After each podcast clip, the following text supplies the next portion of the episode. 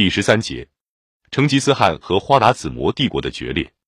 古朱鲁克败亡，使成吉思汗具有旧哈纳契丹帝国之地，约略是我们所称为喀什加里亚的地方，加上现今俄属突厥斯坦东北的谢米列季，这样他就变成为伊斯兰教世界的邻人，诸如花剌子模沙的帝国。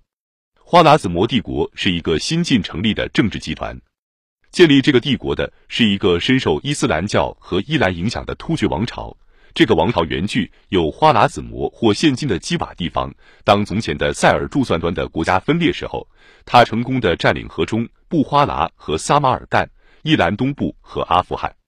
这些胜利，我们说是很新进的事，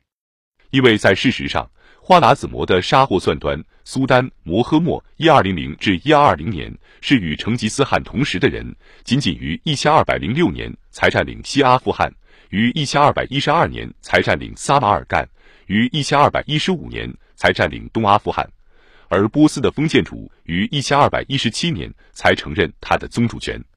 由此可知，他的统治是很脆弱的。姑且不去讨论他是否堪当这个称号而无愧。再说，这个帝国既缺乏时间的考验，没有相当坚强的组织。事实证明，摩诃末从他和成吉思汗发生冲突这一天为始，就表现为一个犹豫不决、没有真实能力的人，丝毫没有成吉思汗那样的政治家长才。然而，花剌子模帝国由于面积广大，又因为他很幸运地承受了阿拉伯波斯的辉煌文化，令人对他发生错觉。成吉思汗也将花剌子模的势力无疑估计过高。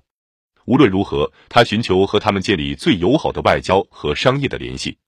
正是为了这个目的，他于一千二百一十八年派往花剌子模的一个庞大商队，与伊斯兰商人之外，还有他个人的代表蒙古人兀忽那。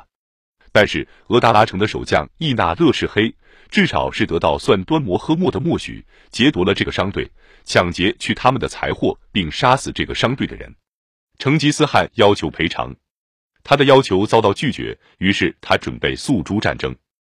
额达拿的劫夺事件是否成吉思汗决定攻击花剌子模的主要理由，可以举这位蒙古征服者后来于得到胜利之后和河中一个法官瓦伊埃丁布真吉的极易谈话为证。这是数斯查尼向我们报告这个谈话。